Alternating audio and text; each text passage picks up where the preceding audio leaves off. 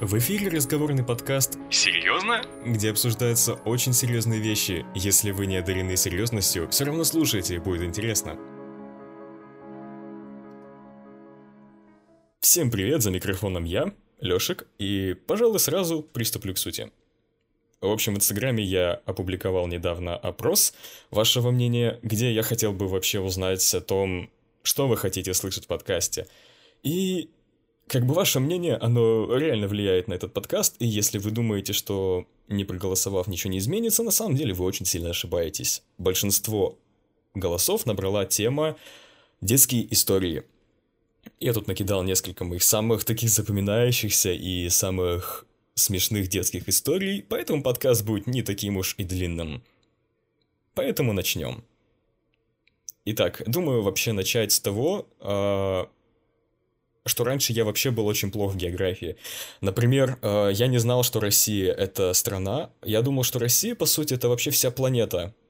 Конечно, наверное, так и есть в учебниках по истории, но суть в том, то, что папа мне обещал отвезти на Камчатку к его брату. Брата звали Юра, я думал, что Камчатка — это Марс. Я, честно говоря, не знаю, почему так произошло, что Камчатка — это Марс. Как будто на Марсе есть такое место, которое называется Камчатка. Я думал, что мы реально с папой полетим на ракете на Марс к своему дяде. И на вопрос, как он туда попал, папа рассказывал, что он туда полетел на самолете, а я говорил, подожди, пап, а если на другие планеты летают на ракеты, на ракетах, как вообще? Он попал на Марс, как бы, и потом папа, конечно, мне объяснил, что так и так, это в России, я тогда очень сильно расстроился, что мы никуда не полетим ни на какую другую планету, но Илон Маск в ближайшее время полетит на Марс, да. Пусть передаст привет дяде Юре. Итак, э, раньше я еще думал, что если говорим мы про Россию, то давайте говорить и про Россию. Раньше я думал, что в российской армии есть большой отряд медведь-телохранителей под личным командованием Путина. Серьезно. Большой отряд медведей-телохранителей – я тогда не помню, что я вообще смотрел, но почему-то я так подумал, что есть какой-то специальный секретный отряд. Почему именно медведи, я понятия не имею. Наверное, тогда просто у нас были уроки, что медведи — это символ России, символ нашей гордости, это как бы у нас такой, типа, главный зверь. И как итог, я начал относиться к ним как к каким-то священным животным и вообще додумал себе много чего интересного по поводу медведей, что у медведя вообще есть интеллект, что они разговаривают, вообще, да. Потом, когда я решил это все загуглить, я понял, что медведи — это медведи. Но, а вдруг все-таки есть какой-нибудь отряд медведей? Ладно, не суть. И начну, наверное, с самого такого смешного, самого угарного того, что со мной происходило в жизни, это как я терялся. Да, в своей жизни я терялся несколько раз. И интересно в том, что я терялся даже не в своей стране, я терялся в абсолютно незнакомой мне стране, где я не знал ни языка, ничего, и тогда мне было около шести лет, и я потерялся в Турции. Это было где-то в десятом году, честно говоря, не помню, но я потерялся, и меня искали, наверное, часов пять или шесть. Как это произошло? Это все очень просто. А мы с родителями отдыхали в Турции, и дело в том, что там была очень большая база, то есть на ней реально можно было заблудиться. Мне тогда было сколько, 6-7 лет, а я вообще как бы, я пошел в столовку, поел и заблудился. А, но дело в том, то, что у меня очень хорошая память, как на лица. Вообще, на какие-то объекты, если я вижу, я их хорошо запоминаю в дальнейшем, как они для меня как ориентиры. Я достаточно быстро нашел свой дом, и, ну, конечно, родителей дома не было, они меня в это время искали и звонили, и подняли весь персонал на уши, меня везде абсолютно искали, разъезжали на специальных машинах. Потом уже вечером родители приходят и видят меня спящего на коврике перед номером. Да, перед каждым номером был коврик, а я просто на нем уснул и проспал так несколько часов. Я просыпаюсь такой, о, а кушать когда будем? Да. Наверное, как раз-таки с детских моментов у меня очень проснулся большой аппетит. Я просто обожаю вкусно покушать. Путь моему сердцу лежит через еду, да. А, как я потерялся еще во Вьетнаме? Ну, на самом деле, это не совсем детская история. Она произошла, когда мне было 15 лет. Буквально, ну, чуть больше двух лет назад.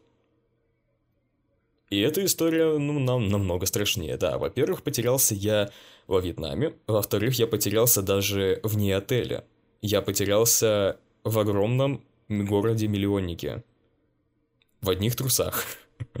Да, я как бы, ну, слава богу, конечно, мне дали футболочку, и я в ней ходил там, но все равно было не совсем приятно щеголять э, по автобусным остановкам в одних трусах, когда на тебя оборачивались. Ну, в принципе, как бы это Вьетнам и курортный город тоже. И, ну, думаю, все как бы понимали, что тут просто русские идут.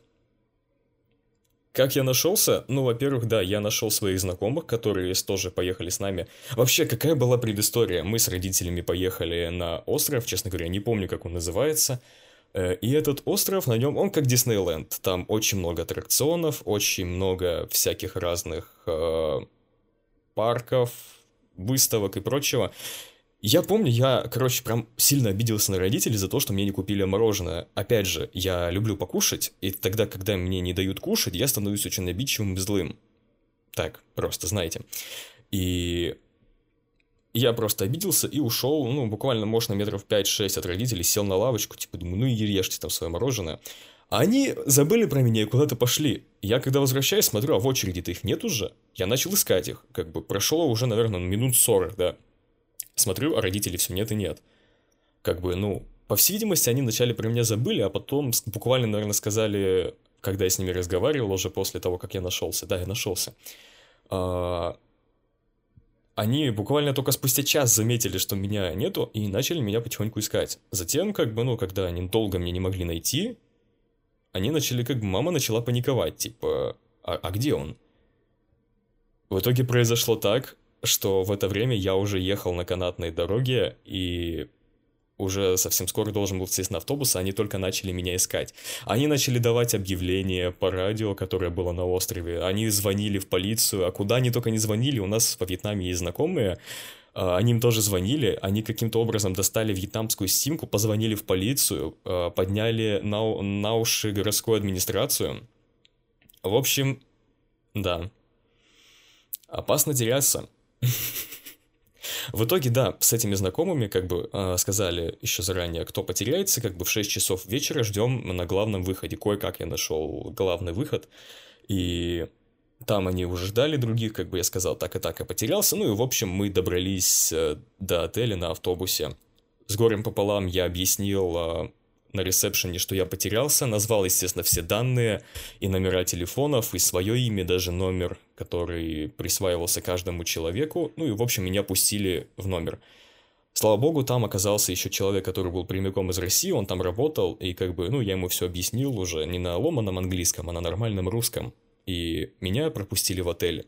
Я также, как ни в чем не бывало, уснул, потом слышу, как долбятся в дверь, мама там вся в слезах пришла, типа, блин, ты чё, как бы, да, потом все-таки мы пошли нормально поели. Ну и, собственно, такая вот у меня интересная история. Честно говоря, я не знаю, что еще можно такого рассказать. У меня было очень веселое детство, я был очень непослушным ребенком, серьезно, да.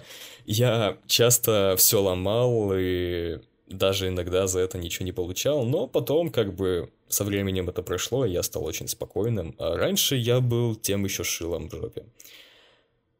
Наверное, на этом все. Да, это были такие самые у меня смешные детские истории, которые только вообще можно было себе представить. Uh, напоминаю, что в Инстаграме я часто анонсирую свои выпуски. Uh, да, чаще всего в Инстаграме, потому что ВКонтакте у меня немного подвисает. И, конечно, было бы прикольно, если бы вы следили за мной в Инстаграме, да. Такая небольшая реклама. Также у меня появилась музыка новая, да, мы с моим другом ее вместе в Дискорде также проектировали, и вообще тоже обо всем этом можно узнать также в Инстаграме. А, также большое спасибо моему другу. Опис... В описании я укажу его Инстаграм, если хотите, обращайтесь к нему по поводу музыки, да. А, на самом деле у меня огромное количество идей по поводу подкаста, и я вообще не знаю, как и куда их вообще деть. И поэтому, в общем, также жду ваших мнений, жду ваших отзывов. Прям с нетерпением. Мне вообще в прошлый раз написало достаточно много людей, мне прям было очень приятно читать. И нет ничего приятнее, когда тебя слушают, И когда тебе пишут о твоих ошибках, когда пишут о том, что можно улучшить, что можно добавить, и это реально круто. Не упускайте такую возможность, вы можете помочь в развитии моего подкаста просто даже своим одобрением. Большое спасибо и всем пока.